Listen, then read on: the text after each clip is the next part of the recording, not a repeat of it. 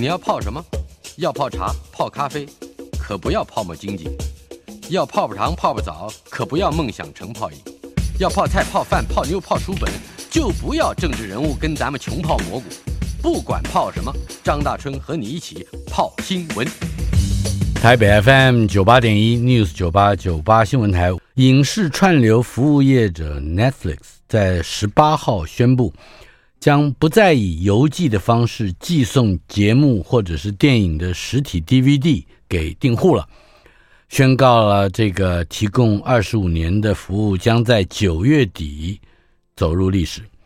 Netflix 开业的时候，曾经是录影带出租店的另外一个选项，开放消费者线上租赁 DVD，并且寄送到家。Netflix 寄出的第一片 DVD 是怪才导演 Tim Burton 所执导的电影《这个 Beetlejuice 阴间大法师》。呃，这是我非常非常喜爱看的一部，呃，你可以说是恐怖片，但它又是一个喜剧。呃，非常动人的一个一个一个类一类型，我认为是这种喜剧 thriller 的经典。呃，但是转型为串流媒体已经侵蚀到 Netflix 的 DVD 的邮寄业务。Netflix 去年整体营收大约三百一十六亿美元当中，DVD 邮寄业务只占了一点二六亿美元，也就是。不到百分之零点四啊，零点大概百分之零点三左右。今天我们进行的单元《影剧特工队》，Facebook 粉丝专业译文笔记 Doctor Strange Note 的版主夜郎在我们的现场。Netflix 到底他掉粉啊，掉了他的粉丝一周年的串流巨变，这是我们今天的题目。夜郎你好，大家好。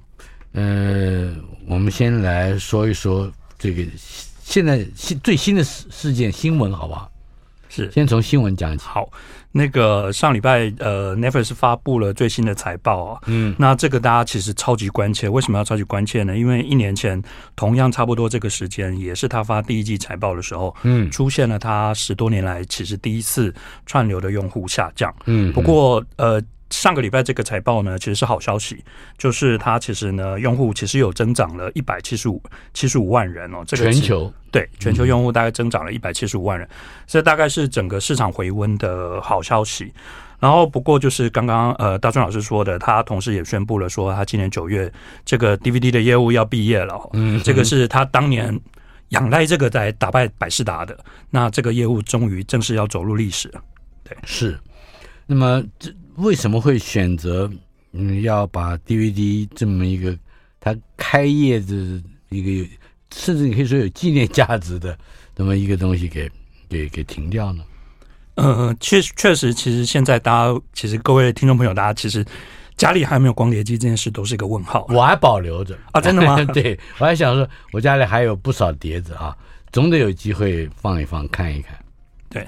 不过，呃，这次财报它另外一个重点其实是放在营业它的营收上哦，这个其实大家超级关切哦。是。那这一季它的营收其实也算是有成长，是好消息。然后它的营收跟去年差不多增加了，去年同一季大概增加了三点七八，嗯，大概是呃八十一点六亿美元。那不过最关键的还是用户成长，用户成长是好数字。是。不过有趣的事情是，大家可以观察说，它财报发布以后啊，不论盘后交易或者是第二天的那个股价。正式开盘之后的股价呢，都开始下滑了。为什么呢？因为呢，其实 Netflix 呃原本宣布今年第一季啊要开始在美国市场啊开始打击这个分享账号，因为以前很多人都会用别人的账号上去看啊哈。然后他已经陆续在拉丁美洲，然后还有加拿大少数几个国家试着办，说我开始禁止你做这件事，同时我提供给你一点机会，你多付一点费用，你也可以自己有一个账号。嗯，那。这个账本来预定今年第一季要实施的，然后其实所有人都非常看好，因为 Netflix 之前宣称说，光全美国呢，大概有一亿人是用别人的账号上去看的。通常是家人对吧？对对对，对，但也有前男友啊，或者是根本不熟的陌生的人。有我怎么怎么去取得陌生人的账号？呃，就是朋友的朋友，然后就一直转贴，然后在在呃 Messenger 上一直转转转到最后，你根本不知道这个账号是谁的。嗯，对。不过因为它延后到第二季实施啊，其实让呃股价稍微。下滑了一点，是因为本来呢，大家预期说它第一季实施啊，这一亿里一亿人里面，可能搞不好会有三百万人、三千万人会开始自己订，嗯、然后这可能对他来说是营业额会是个很大的刺激，所以这就是为什么说，哎，从光从第一季延后到第二季，它的股价就跌了一点点。不过啊，这个跟去年比起来可是完全不一，可是算是小意思，因为去年跌得更惨，去年同样时间这个财报其实对整个产业来说是更大的震撼。呃，这个不管是股票呃下滑，或者是它这个政策共享政策的延后啊，就是打击这个共享政策的延后，那到底在实质上对于 Netflix 的投资会有什么样明显的影响吗？呃，主要就是它营收会受到受到打击，嗯，然后可是对他来说最害怕的倒还不是营收，我觉得股价股价下滑对他来说是更惨的。嗯，大家看一年前啊，一年前一年前从他开始呃有呃营有十年来第一次掉了二十万，但是他去年第一季掉了二十万的用户，第二季也更严重，掉了上百万。嗯，对。然后这个造成了什么呢？造成了 Netflix 的股价一口气跌了七十趴，这超级严重。因为为什么？因为他手上能用的资金变少了。然后同时，其实连带的拖垮了很多同业，比如说大家看到去年迪士尼也很惨，然后去年还有刚刚合并的那个呃华纳，华纳跟 Discovery 合并成一家新的公司，他们其实去年也开始股价一直跌，所以大家都在应变说怎么办？串流好像不行了，可是呢？呃，我们所有人都把资金放在串流上，该怎么办？是，其实大家可以看到，一年来哦，你你所有其实大家有定串流的人都会发现有很多不一样了。嗯，为什么？因为大家其实从去年开始股价下滑以后，大家试着应变。第一个应变是什么？呃，最明显的是，呃，开始有一些比较便宜的方案是有广告了。以前 Netflix 刚出来的时候，它主打的是什么？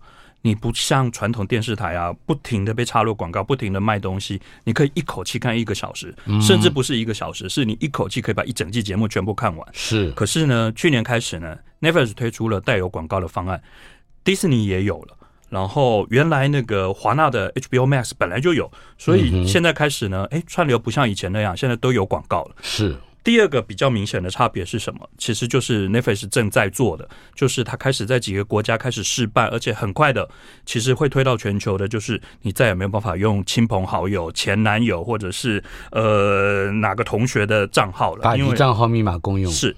因为他开始在抓，因为他现在会抓的方法是，呃，你必须在同住在同一个地址。那因为他可以从 IP 认出来，同住在同一个地址的，你可以共用。可是呢，你只要在不同的地点登录的话，你马上就会抓包，然后他就会要求你说，必须找这个原来账号的持有人，他才能够给你一个认证的号码，你因此才能够继续使用。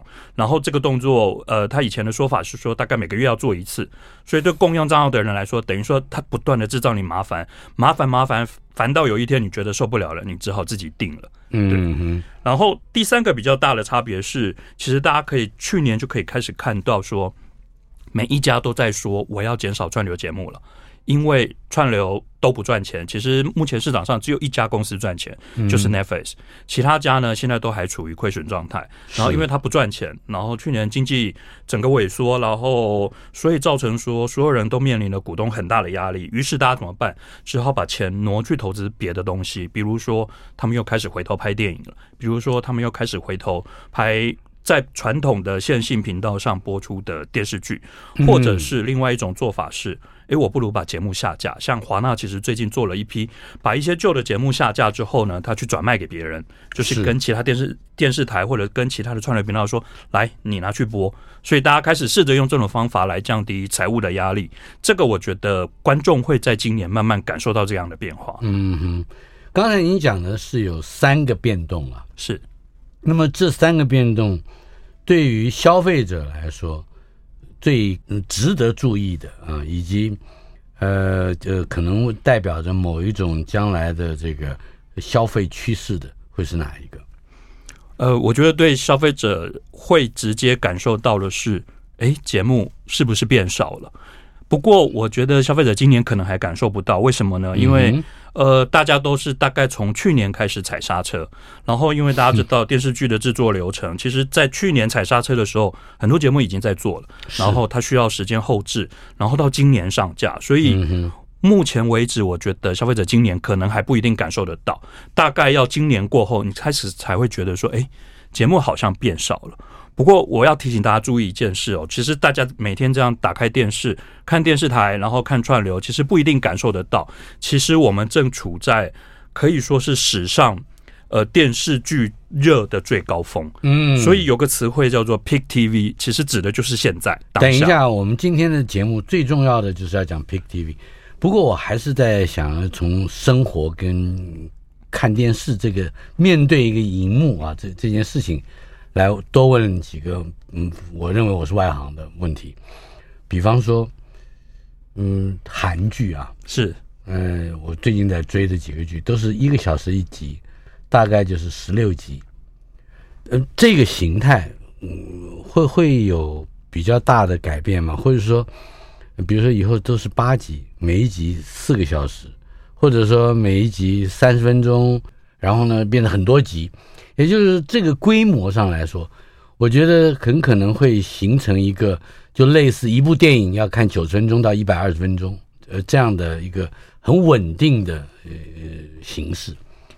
其实这个形式啊，大概四五年前就已经被改变了。嗯，因为呃。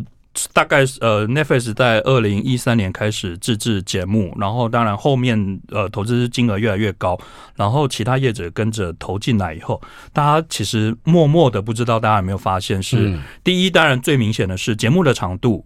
呃，总长改变了，因为以前在传统的线性频道要插广告，所以半个小时节目一定是二十一分钟，一个小时的节目一定是四十二分钟，是的，因为这剩下的时间是要我要拿来卖钱用的。可是对 Netflix 来说，我没有要广告，所以呢，Netflix 的节目出现了另外一个特征是，它的长度变得有点自由。嗯，所谓的自由就是。比如说一个小时节目，他真的播了一个小时，但是也有更任性的，他就会播，比如说六十五分钟，是，比如说四十五分钟，也也有这样，四十六分钟。其实他给了导演更宽的空间，说你觉得故事说到这里就到这儿了，我不用强迫你想办法再多补个五分钟下去。是，再来是集数的部分，其实也有很明显的事情，就是缩短了。嗯，那主要是因为 Netflix 认定，呃，他认为他想要追求的一个模式是观众一口气看完，嗯，所以呢，为了追求这种一口气看完的感受，嗯，所以他没有要求。呃，节目制作到传统电视频道这么长的集数，大概以前传统电视频道大概会做到呃，甚至是十七八集到二十集以上。嗯，可是大家看 Netflix 的频道，其实大部分的节目就是十集多一点点。是，那他的理由是你一口气追完了，你会彻底的感受到那个震撼，然后就结束了，你不会再把这件事情放心上，你可以等等下一集。或者是专心追下一个更好的节目，嗯，所以大家可以看到的是，所有人开始跟进，节目的长长度缩短。这个长度其实，在以前传统的电视台定义，有点叫它做迷你影集。所谓的迷你影集，那个时候定义，我记得好像是五到八集之类的，六集平均。对对对对对。然后 Netflix 现在大概抓的是十集上下左右的长度，嗯嗯，对。所以其实我们可以感受到的是，哎，故事变短了，因为它的集数其实不太一样。嗯，也正因为这样，如果说形成了一个新的规模，我们就会看出来它的投资拍摄的总资金大概会如何如何分配。是，呃，不过 Netflix 其实一直以来它非常微妙的是，它其实大概维持了差不多的资金。当然，前面几年其实有一直在成长，然后大概到落到这两年吧。大概是每年一百七十亿美金左右，这是非常惊人的数字。但是有趣的事情是，它就是维持这个数字，这几年连续好几年，大概这个数字每年增加大概一两趴，不会多。嗯，那反而是它的竞争对手超疯狂的，它竞争对手都是每年大概以两位数的比例在快速增长。那主要也因为。他要追上 Netflix 的片库，他要花钱，对，他需要跟他一样壮观的阵容让消费者选择，而大家起步都晚，大家其实最早起步的也就是 Disney Plus，也不过才两年多不到三年，所以大家起步晚的状况之下，只好疯狂的砸钱进去。我们现在讲的是故事片啊，也就是有剧情的，是，而且是传统的有，甚至是有特定类型的，虽然类型很多种的故事片。那么，如果我们今天回到我们的主题，这个也就是 “peak” 这个字啊，高峰。呃，你认为我们去怎么去理解这个美国电视业的这个 peak？嗯，它的高峰期？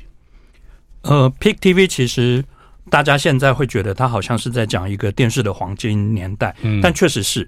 呃，我有看到有人有不同的定义了，当然有人说它是第三个电视的黄金年代，有人说它是第四个。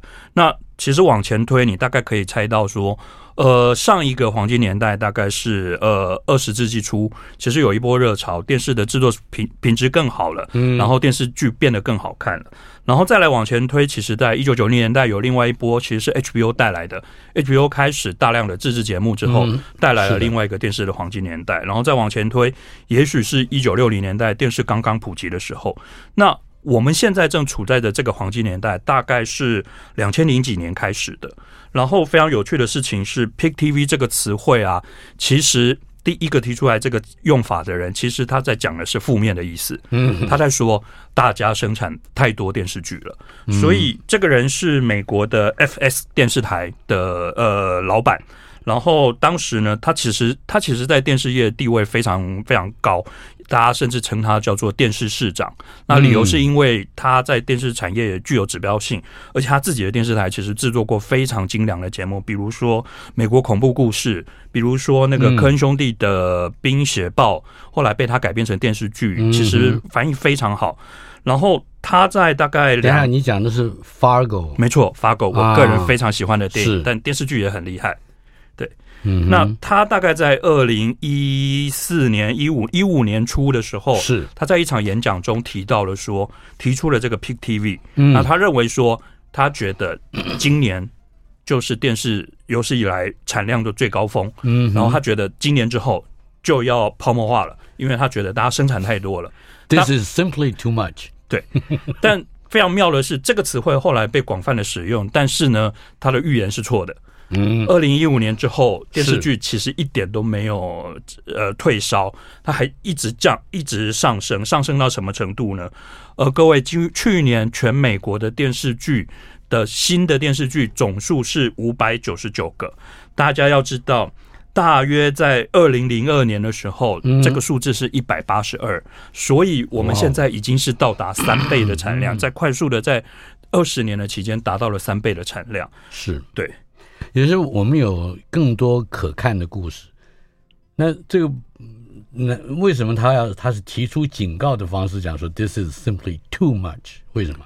因为他觉得其实他的重点不在数量，他的重点在这么多的电视剧里头有非常多品质非常好，应该要呃。非常热门的电视剧，但因为这样品质好的电视剧数量也太多，不是只有你好，同时间在播出还有七八个一样好的节目，以至于最后大家分散了收视，然后对创作者而言，你没有获得足够的肯定；对电视台、对投资制作的人而言，你没有分配到足够的广告预算，因此它对整个产业其实是负面的是讯息。也就是说，同样都是大经典，可是，在这么呃呃群这个叫做群海战术，或者是呃巨海战术是吧？没错，之下有一些更值得去成为经典化的那个经典的趋势，不被不被看见。对，那可是为什么他二一二零一五年说哎要结束了要结束了？为什么到现在没有结束呢？嗯、是主要就是因为他当时没有考虑到一个因素是串流。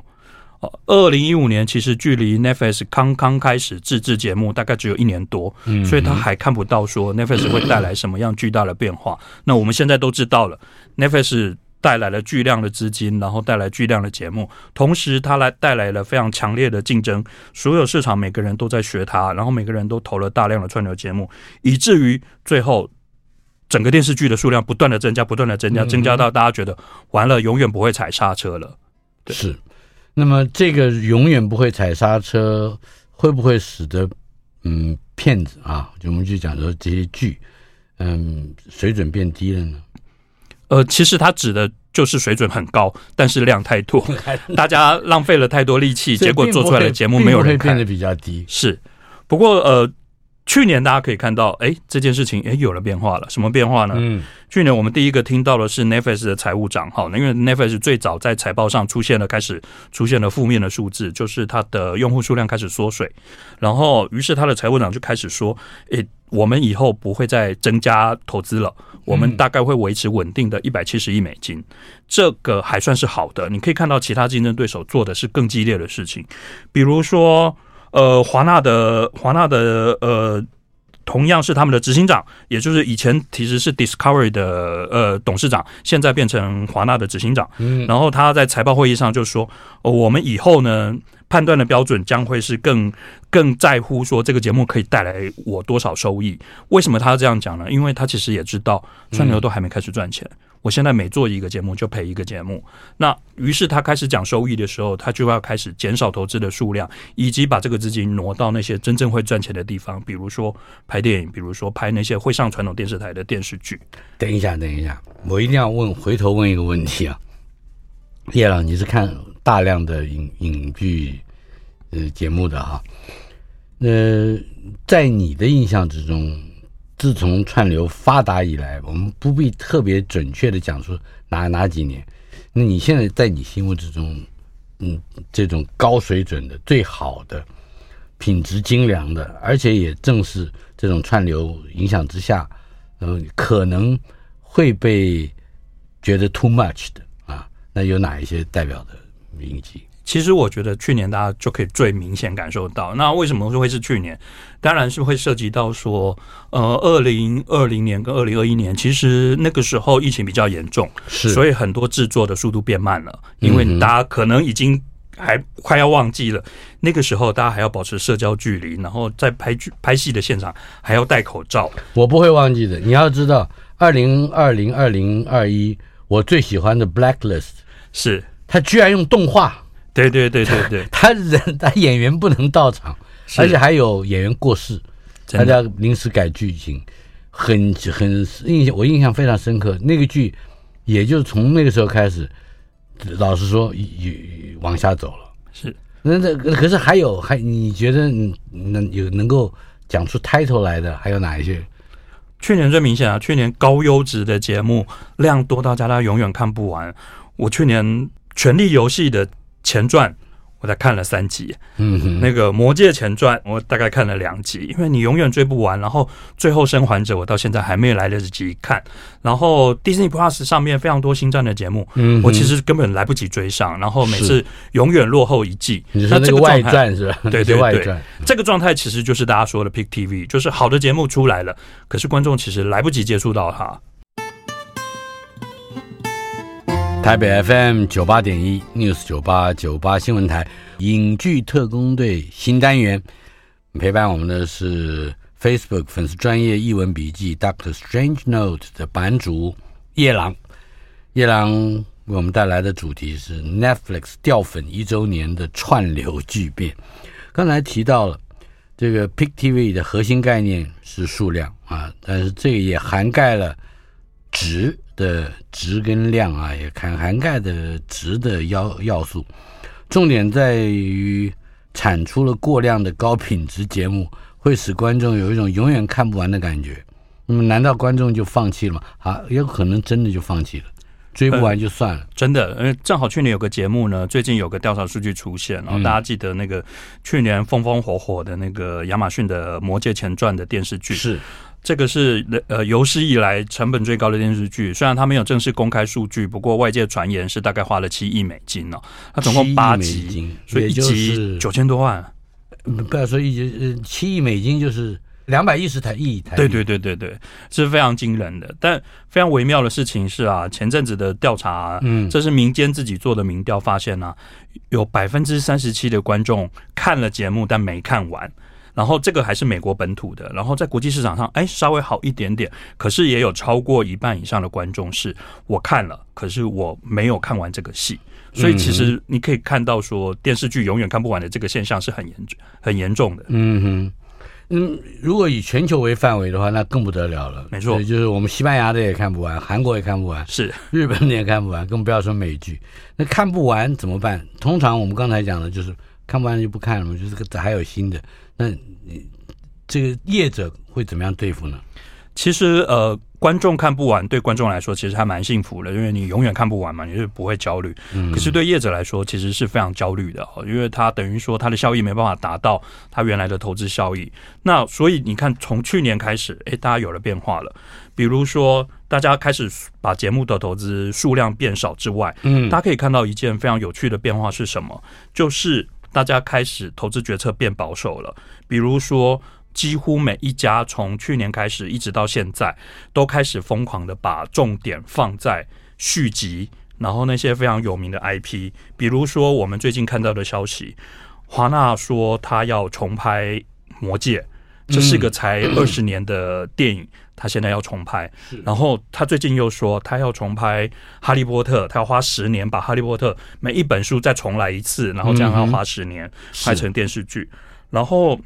迪士尼其实也一样，他是还是把重心放在这些呃漫威，然后星际大战，然后你可以看到所有人都在做更保守的投资，就是我要拍那些本来就有很多观众，我不用花很多力气宣传，你自然会看到的。这当然也反映在原来 Pick TV 上好节目没办法接触到观众，于是他只好做了比较保守的决策，找。比较有名的题材来拍，然后可是同时这件事其实也造成了另外一个效益是什么？它其实某种程度更保守以后会影响观众的体验，因为原创变少了，然后你一直在看重复的内容，是，然后重复到最后你开始觉得非常乏味。其实大家一直在期待一件事情是，呃，大家业界一直在等，总有一天观众会对漫威感到厌烦，总有一天漫威的内容会卖不动，然后那时候迪士尼该怎么办？你刚刚讲的这个，我要打个岔，不只是漫威哦，就像你提到的《Star War》，它的很多前传、外传，嗯，看起来都是在原先可能只有一个镜头或两个镜头的角色身上延展出去一些故事，而这些故事的素质都差不多啊，就是老实说都没有什么惊人的地方，呃，只不过就是在沙漠里面没有什么布景。然后一些人很劳苦的，等花了很多，在他那个科幻世界里面，其实花不到的力气。然后你会你会觉得，呃，这好像不不是我我期待的 Star War。那这这这个甚至老实说，把包括漫威在内的那些个本来原创的故事的水准都降低了。这个事情其实，在迪士尼内部压力也非常巨大。嗯，他们内部有两股不同的势力，有一股是认为应该要想办法，绝对不能放过串流的投资机会。嗯，然后我一定要想办法把所有的素材、所有的 IP、所有的资金都丢进去，我绝对不能输，我一定要想办法压制 Netflix。可是有另外一群人有不同的声音，认为说。串流不赚钱啊！你眼前不赚钱，你几年内到底什么时候能赚钱？嗯，然后你现在把资金全部放在这里，你其他的，因为迪士尼是一个非常巨大的集团，它还有非常多的电视频道，然后它还有非常多巨量的电影要在电影院上映。是，而它如果都把资金放在串流上，它相必的势必得减少它在电视、它在电影院的竞争力。所以大家记得，今年年初迪士尼发生了非常惊人的变化是什么？嗯，他们发生了一场政变，是，而且严格说应该是两场政变。那第一场政变呢，是他们有个投资人呢，试图入主董事会。那他为了进去董事会是为什么？他就是认为迪士尼太浪费钱了，他认为串流这些都是白花钱的。嗯，所以他试图要进入董事会去主张这件事。而这个人背后呢，其实还包含了漫威的老板，最近刚刚被开除的漫威的董事长。嗯，他原来做漫画的那个董事长最近被开除了，他其实背后也支持这件事。那这个举动的背后最后没有成功。嗯，但是为了解决这一场没有成功的政变，其实真正发生的是另外一场政变，就是当时的迪士尼执执行长连夜被开除了。嗯，然后呢，而且他是在离星期天晚上接到电话说，董事会刚刚开会，已经决定把他解除职务，而。接任他的职务的是前任的董事长，已经退休的董事长 Bob Iger，突然间宣布说他要回来继续当执行长当两年。这样的政变，其实大家就可以看得出来，现在每一家公司其实压力都非常大，就是大家都开始担心说，你不赚钱怎么办？然后我串流到底还要不要继续这样投资？然后我每一分钱要不要更精打细算的来来用？是，呃，除了公司经营运跟这个组织上。会因为面临压力而有一些改变之外，我们能看到这种，呃，在创意或者是创造性，尤其是如何说故事这件事情上，能看到某一些比较明显的蛛丝马迹嘛？我的意思就是说，哎，这个既然他们现在压力那么大了啊，那我们会看到不一样的故事嘛？像我举个例子，嗯，Netflix 我最有印象的是那一部叫《罗马》的片子，是黑白片，是。那那个时候，我对 Netflix 开始有巨大印象的啊，或者说强烈印象的开始。在此之前，我只知道他是串流，他是做也会投资。可是真正让我觉得说哎惊讶的投资是那样的一部有风格性的电影。是，呃，罗马那个片子，其实在很多片场都被拒绝了，最后才会到 Netflix 去捡起来。那你也可以看得出来，Netflix 其实。企图是什么？所以看大壮老师马上留下了这个深刻的印象，嗯、因为 Netflix 的企图就是要你留下 Netflix 原来有这么好的节目的这个印象。它就叫原创啊，它是 Netflix 原创影集，是或者原创电影啊。是，你知道那个第一个镜头是什么吗？那个扫呃，在扫他家的那个车库的那个狗大便，对对对对对，在扫狗大便的那个哇，是惊人的这个风格风格展现。而且那个片子那个开场戏还有一个非常微妙的地方是，嗯，他其实呃做到了一个，如果这个片子在别的片场做，绝对不会去。用到的技术，嗯，他做到了当时杜比才刚刚开始在推的家用的 Atmos 的混音技术。那理由是什么？理由是，呃，对于一个这样成本的文艺电影来说，通常不会花这么花这些钱去做这么高的技术规格。那可是 Netflix 当时其实那一年正好差不多那一两年，Netflix 开始要求你只要是我自己。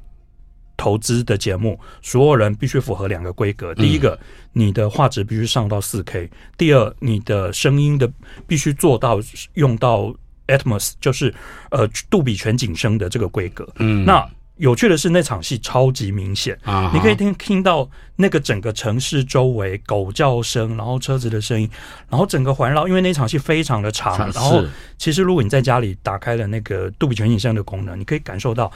你在那几分钟之内，真的完全进到那个场景里面。对，如果你注意的是情节，呃，或者说是你受到吸引力的最强烈的这种震撼是他的故事的话，呃，刚才你提到的那些都不会长久存在。但是差不多也就是几分钟，在没有情节的时候，没有戏的时候，它展现了这个 Netflix 制作的一个特殊品质。这其实也非常吊诡哈，大家看说，Netflix 带起了现在市场上这么剧烈的竞争，然后呢，当大家跟着 Netflix 做了一模一样的事情的时候，其实最后你会发现，最后还是 Netflix 得利。为什么呢？因为我们刚刚提到了，所有人开始变得更保守，拍更多的星战，拍更多的漫威，然后重拍魔戒，重拍哈利波特。但你回头看 Netflix，反而这个时候你会觉得它更有原创力。嗯那主因是因为。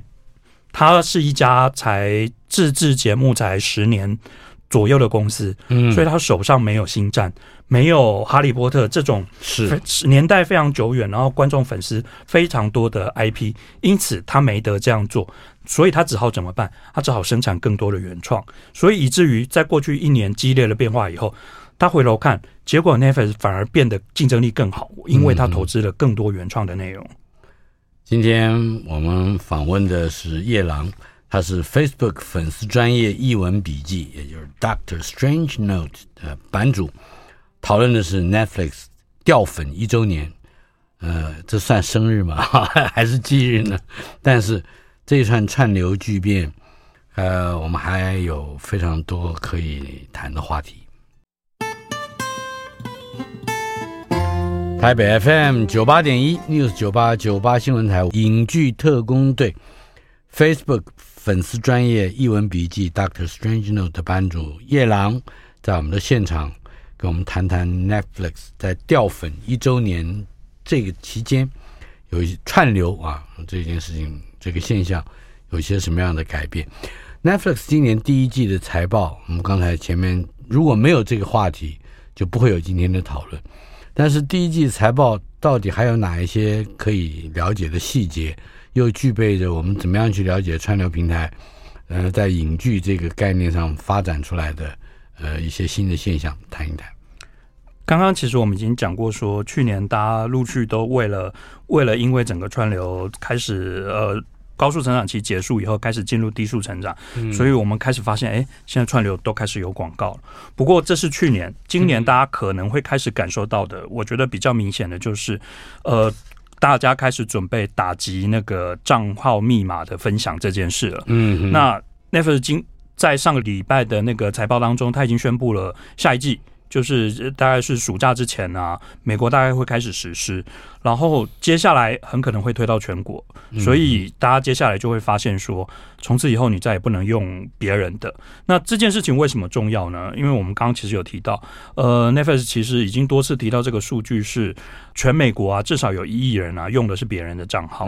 那所以他现在赌的是什么？他赌的是这一亿人啊，如果比如说每十个人里面有一个人。最后选择了，那我来定一下好了。对他来说，就瞬间增加了一千万个客户。嗯，那一千万个客户反映在营收上就已经是天文数字了。所以。这件事情其实对整个产业来说会是个巨大的刺激，比如说，呃，Netflix 今年的营业额一定会因此激激烈增加，尤其是下半年，因为它如果暑假的时候开始实施的话，它下半年一定会多了非常多的订户，然后全球推下去的话，它全球说不定因此能够增加到，呃，我我有看到说有一个数据分析师认为说，如果它开始在美国实施啊，有机会在明年底能够至少让 Netflix 的营业额增加到三十五亿美元。这非常惊人。我只是不过是禁止了共用，就可以做到这件事。嗯、不过这件事风险其实还蛮高的，嗯，因为大家都很害怕会不会激怒使用者。那理由是因为今年正好是个微妙的年，经济不太好，然后物价一直涨，所有人手上能够用的钱变少了，大家就会精打细算。然后如果我被逼得太紧了，我就会说好了，那了不起不要看，嗯，所以。呃，大家可以看到，虽然每一家串流业者都很想做这件事，没有人敢宣布。嗯、那 Netflix 其实也很贼啊，他也不是一口气讲啊，他这件事他谈了很多年了，从来不敢真的做。是，直到去年，就是一年整整一年前的这个时间点，他终于。因为被逼了，因为他开始用户数量开始减少了，他已经找不到别的方法增加用户了，所以他开始说：“好了，那不然这样，我们开始来试着说服大家不要分享你的账号密码。”所以，可是他去年讲啊，拖了一年，到现在，嗯终于宣布说美国市场要实施，所以大家都非常小心，非常害怕说消费者会不会生气，然后会不会开始讨厌我，然后会不会干脆就不看了。就内容来说，你刚刚提到的一个一个重点。有漫威有它的资产，呃，你迪士尼有它的资产，但是 Netflix 要去建立这种资产，恐怕还要很长远的一段路要走。那呃这一段期间，他要怎么样？还是要拍 Robot 这种片子吗？还是他要打造一个新的类似在市场上极端有类型特色的呃叙事片呢？Netflix 有一个非常有趣的策略，大概是从两年前开始的。那他们当时把一个国际部门的内容主管啊，嗯，不断的升官，升官到现现在，他今年初已经升到是个他是呃内容长了。嗯，那非常有趣的事情是，这个人的背景，我我我现在一直讲不出他名字。不过这个人有趣的背景是，他有印度的血统。然后非常有趣的是，你看他国际的背景，然后他主导了什么投资呢？他其实主导了韩剧，主导了西班牙的纸房子，他主导了这些非美国的剧，呃，电视剧的制作。然后他他在今年初升任内容长这件事透露了什么讯息？其实透露的是 Netflix 会加速的把他的制作中心呢移往国际。那这件事有什么好处呢？嗯，好处是美国应该是全世界。制作成本最高的地方是，那主要不是物价，主要是人力。那当然，因为美国是全世界影视制作的重心，同时它有最完整的工业体系，但是它同时也有最强烈的工会，所以它所有的 是每一天上班出来要付出的成本非常的惊人，然后有各种休息的条件，而以至于我在美国制作就是硬是比别人贵。这个跟其他的产业也都非常类似。比如说纺织业，你要外移，我们现在讲的外移是外移出台湾，嗯，不要到东南亚或者到大陆，那就是找人力比较便宜的地方。那么影视工业没有想到也会出现这样的一个好像根本性的产业宜居的，或者移就是找屯垦区。确实，因为这其实还蛮不可思议，能够做到这件事蛮不可思议。嗯哼，毕竟美国不论在电影、电视跟流行音乐，都用他白人的脸孔跟声音占据了整个全球市场。是，所以其实过去从来没有人成功的推销全球市场，说。哎，大家可以看一下韩国电视剧啊！大家要不要看一下呃，来自西班牙的电视剧？嗯、那我觉得 Netflix 做到了这件事，同时其实他正好遇上了一个非常微妙的时机哦。今年美国非常有可能会发生编剧大罢工，嗯、我不知道大家还有没有印象？上一次以前发生过啊，上一次编剧大罢工是零七年，那一次编剧。大罢工大概延续了一整年了，是大概一直延续到隔年。那一次的经济影响非常巨大，因为大家要知道，所谓的编剧罢工就是所有的编剧从今天开始都不能工作。可是，在美国有一个非常严格的规定，是这些剧组，你凡是你是属于工会的制作，你因此这个工会的编剧不能来上班，你不能找别人。嗯是你不能找别人，你一旦找了 别人，从此以后你这个片场永远都会被工会抵制，而且是被所有的工会抵制。嗯哼，所以那一年出现了非常严重的事情，是所有的剧都停拍，是，然后电影也停拍。但 Netflix 正好在上个礼拜的财报透露了这个非常微妙的资讯。嗯，他说他们。应该是全世界最能准备好应变今年的编剧罢工的公司，因为他们没有在跟跟工会有这这样的。呃，倒不是，他在美国的剧组还是都要用按照工会的规定。因为他有全世界的，是的，因为他有最来自全世界的内容，而且他已经长期稳定的培养他的观众看这些国际的内容，所以如果今年发生编剧大罢工。美剧的产量应该会瞬间降低，可是 Netflix 的用户不会有感觉，因为他们已经很习惯了看来自各国的内容了。或者你会不会这样说啊？林心如的模仿犯跟华灯初上会去跑去美国，更更让更多的人看。没错，如果是 Netflix Netflix 遇到这种状况，他一定想尽办法推其他各国的观众，大家也来看看。嗯、呃，台湾的模仿犯。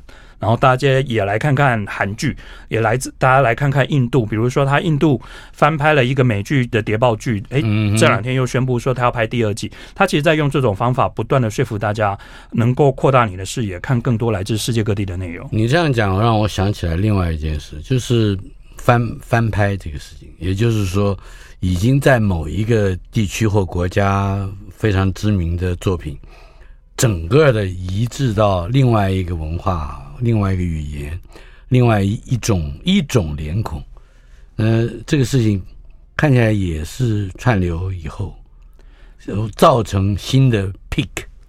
Netflix 用了这个策略，用的还蛮多的。比如说，我刚刚讲到那个印度翻拍了美剧《Ray Donovan》，然后除此之外，哎，你看台湾翻拍了，其实来自日剧，当然它是同改编同一本小说的模仿范。模仿犯。对，那这样的策略其实 Netflix 很常用，包含了他们自己家西班牙的电视剧《纸房子》，其实后来也推出了韩国版，他找了韩国演员。嗯，那。这个投资逻辑是，它还是原创，只是它是来自另外一个原创的原创，它跟续集，它跟呃同一个宇宙的那个 IP，其实有一点点不太一样。当然，它相对的安全一点。是。另外，在我们今天节目的嗯接近尾声那个地方，我们来谈谈 Netflix，呃，它的龙头地位会更加稳固吗？还有就是，呃，它如果会再更再强大下去？会展现什么样的面貌呢？尤其是对于全世界各地，也就是我们讲的除了美国之外的其他国家或地区，又会有些什么样的呃创造上的或者创作上的改变？这个也是一个非常微妙的发展哦。我们刚刚提到，一年前 Netflix 掉了，股价掉了七十趴，是结果一年后，大家看看现在这个市场现况，Netflix 的节目的投资数量。当其他人在缩水的时候，其实它还是维持稳定的一百七十亿美元左右的数量，它并没有减少。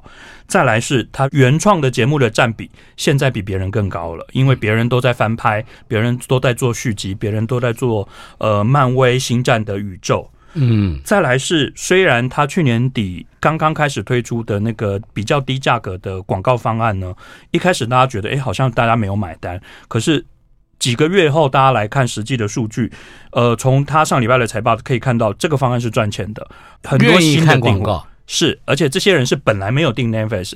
当初大家最担心的是，会不会那些订最贵的高级方案的人会说：“好，那我以后改订便宜的方案好了。”结果这个现象并没有发生，反而吸引到的是本来没有订的人，现在选择了这个门槛比较低的方案。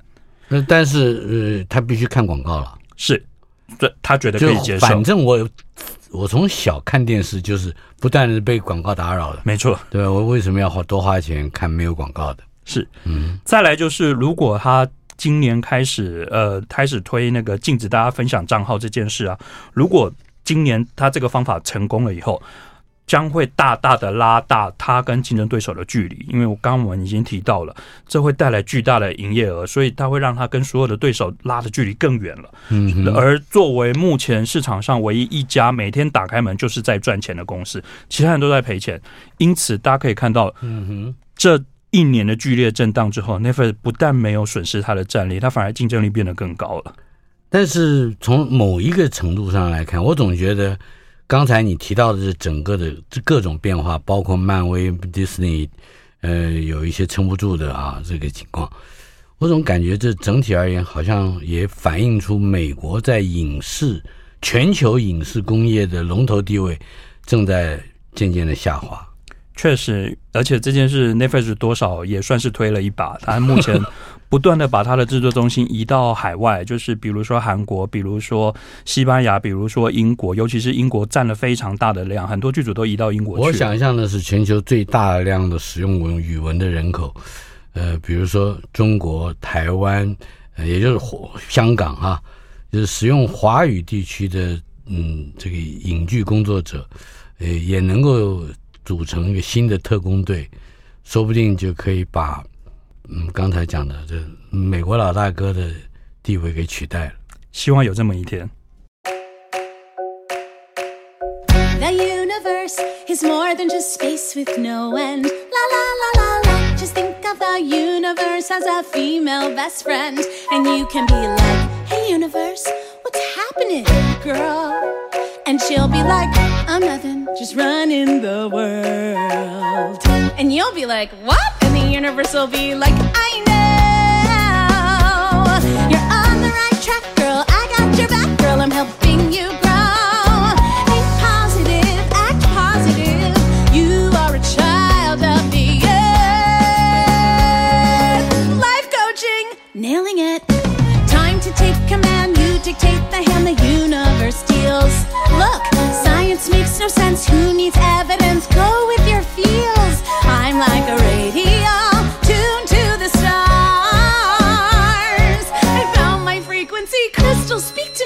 What are they saying? Buy more crystals. Everything, everything happens for a reason. Be a beacon of light in the world. Put a little alright in the world. There are spiritual guides above. Look up and see. Perception is reality. Just listen to the melody the universe sings. 'Cause everything, everything happens break it to you. The universe is just the contents of time, matter, and space. Yeah. 91 billion light years across, and the Earth's a small place where good people die. No. Yeah, and famine and wars. The Pacific Islands are sinking, but negative thinking is hardly the cause. You think life is all unicorns and rainbows, cause you're bored.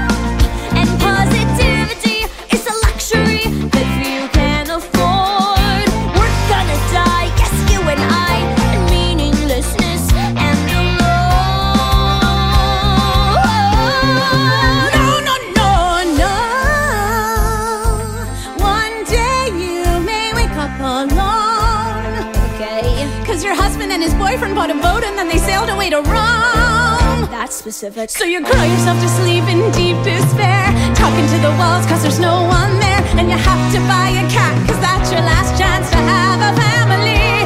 Take it from me that your aging ass will have to believe that everything, everything happens for us.